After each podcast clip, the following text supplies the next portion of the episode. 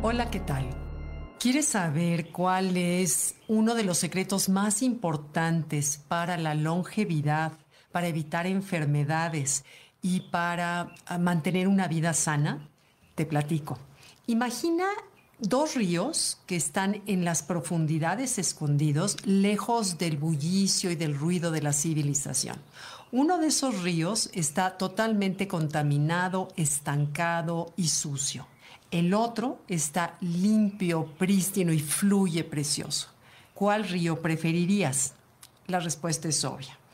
Ahora, imagina que en verdad sí tenemos un río secreto dentro de nosotros que es el responsable de la longevidad o uno de los elementos más importantes de la longevidad, de evitar enfermedades y de mantener una vida sana.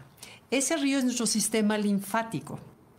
Y seguramente, y bueno, seguramente has oído poco hablar de él porque de, acuerdo con el doctor Gerald Lemol, que es un ah, cirujano cardiólogo, pionero en estudiar el sistema linfático, él dice que la medicina no le ha dado el crédito que se merece. Pero bueno, creó un libro, hice un libro, escribió un libro de este tamaño que me lo eché todo, se los ahorro. Les voy a comentar que para mí que fue lo, lo más importante es el qué, cómo, cuándo, de lo que tengo que saber en mi vida diaria y en la práctica. Bueno, la salud de ese río para que esté transparente, fluye y sea prístino, es nuestro estilo de vida. Entonces, bueno, dice el doctor Lemol que no es poca cosa, porque además de que recoge todas las bacterias, células viejas, cancerígenas que ya no, ya no sirven, recoge desechos, manda mensajes a las células cuando detecta que hay un virus, un hongo, una bacteria, gracias al sistema linfático va y les avisa al sistema inmune que mande algo para acabarlo, ¿no? ayuda a mantener la limpieza, a sanar y a reparar todos nuestros sistemas, nuestros órganos y nuestras moléculas en las células. Entonces, bueno, como dice, es tan sencillo como si tú tienes el camión de la basura, no pasa por tu basura y se te llena y se te llena y se te llena la basura. Ojo, es un sistema poco importante el de la limpieza, cierto, pero sin ella se amenaza la salud de todo nuestro sistema órgano y salud en general. Entonces, bueno, de acuerdo al doctor Lemon, los líquidos en nuestro cuerpo, principalmente la sangre y la linfa, se parecen, es lo más parecido que hay al agua de mar. Y así como el agua de mar está cargada de sales y llena de nutrientes. Pero dice que uno de los dos sistemas, que es el de la sangre, por supuesto, cuenta con una bomba, que es el corazón. El corazón bombea y ayuda a que la sangre fluya, salga, lleve oxígeno, regrese, etcétera. Pero la linfa no. La linfa no hay ninguna bomba por dentro que lo ayude. Por eso es que depende de nuestro estilo de vida.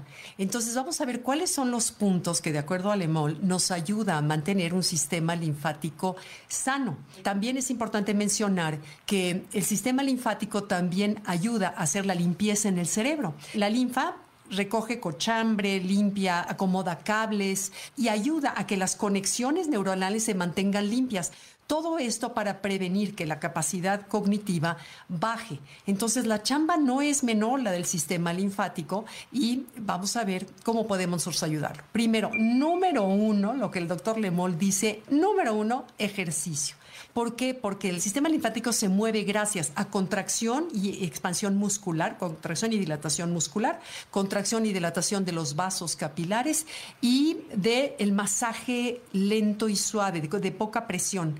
Cuando tú te haces un masaje de poca presión, que es el masaje de drenaje linfático, que en realidad poca gente lo sabe hacer, si te encuentras a alguien de verdad, dice que una vez al mes por lo menos ayudes a tu sistema. Entonces, ¿pero por qué el, el ejercicio? Porque obvio, al moverte, estás moviendo toda la, linfa. Sin nada es maravilloso porque el movimiento del agua contra las vías linfáticas hace que se mueva, te da un masaje automático. También por eso las tinas con hidromasaje sirven, pero el puro ejercicio, ¿no? Brincar en un tumbling chiquito, él dice que se te eleva la circulación entre cuatro y siete veces más si haces ejercicio, así no haces, pero si lo haces en un tumbling de esos chicos, de brincar levemente o simplemente balancearte, por unos minutos en el día, ayudas a que tu circulación sea mayor hasta cuatro veces más que si solo caminaras, además de que quemas calorías, etcétera. Entonces, el chiste es mover la linfa a como dé lugar. Entonces, número uno, ejercicio, cualquier tipo de ejercicio te ayuda. La yoga maravillosa porque estiras y además fíjense que los canales principales de la linfa se encuentran en el pecho. Entonces, la respiración, que es importantísima en la yoga, la respiración profunda ayuda a expandir y relajar, lo cual estimula la circulación de la linfa. El estiramiento de todos y cada uno de los músculos que hacen las asanas ayuda a, la linfa. Luego, cepillarte el cuerpo con un cepillo de cerda natural. Cepíllatelo con dirección hacia arriba con el zacate, ese que usábamos cuando éramos niños. Mi mamá me bañaba con zacate. Este es hacia arriba, con dirección todas al corazón. Eso estimula. Tomar un baño sauna porque el calor del sauna provoca que se agite el corazón y los músculos del corazón, no la circulación, eso se acuerdan que solamente bombea la sangre, sino el movimiento muscular del corazón ayuda a estimular eh, la circulación en la linfa. También, bueno, la respiración. Si respiras, por ejemplo, cuando estamos tensos, cansados o simplemente en el día, observa ya la postura que hemos adquirido esta nueva generación con la tecnología. Estamos totalmente encorvados y hacia abajo. Eso impide la capacidad pulmonar completa, una respiración completa y sana y profunda. Entonces, cuando te sientas estresado, cansado, simplemente cuando te acuerdas, haz tres respiraciones profundas y vas a ver cómo cambia todo tu chip interno, cambia tu mente, cambia tu disposición, cambia tu ánimo y sobre todo estás estimulando la circulación de la linfa. El comer sano, por supuesto, comer lo que hemos hablado ya en varias ocasiones, frutas, verduras llenas de colores, de pigmentos, leguminosas, este, cereales, semillas y sobre todo las especias. Fíjense, por ejemplo, que hay, hay varias hierbas, especias que ayudan a que no se forme plaqueta, ¿sabes? La, esa como capa blanquizca por la cual le ponen luego los stents a las personas cuando las venas se van acumulando de esa placa blanca, el flujo de la circulación es muy pobre. Entonces, al no haber una buena circulación, pues todo se entorpece. Entonces, hay, hay alimentos como el ajo, impide que se forme esa placa como blanca dentro de las arterias y las venas, que son el ajo, la cebolla, la cúrcuma, la pimienta de cayena, la albahaca que me encanta, la canela y el orégano.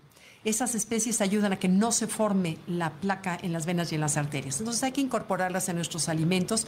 Tomar, por ejemplo, vitaminas, las principales para este tipo de tareas sería la vitamina C, la vitamina D, la vitamina E y la B, y la coenzima Q10. Eh, eh, esos eh, suplementos ayudan a tener, pero miren, nada como hacer ejercicio, salir a caminar, salir a nadar, andar en bicicleta, que te den este masaje, tómate tu baño sauna, cepíllate, porque si mantienes limpio tu río, que recoge la basura, los desechos, las células viejas y cancerígenas, pues bueno, todo nuestro sistema funciona mejor. Y acuérdense que nuestro semblante exterior no es más que un reflejo de cómo estamos por dentro. Entonces, bueno, espero que esta información les sirva. A mí me gustó muchísimo saber y conocer la importancia del drenaje linfático y del sistema linfático y cómo nosotros podemos ayudarlo. Este, muchas gracias, ¿eh? Bye bye.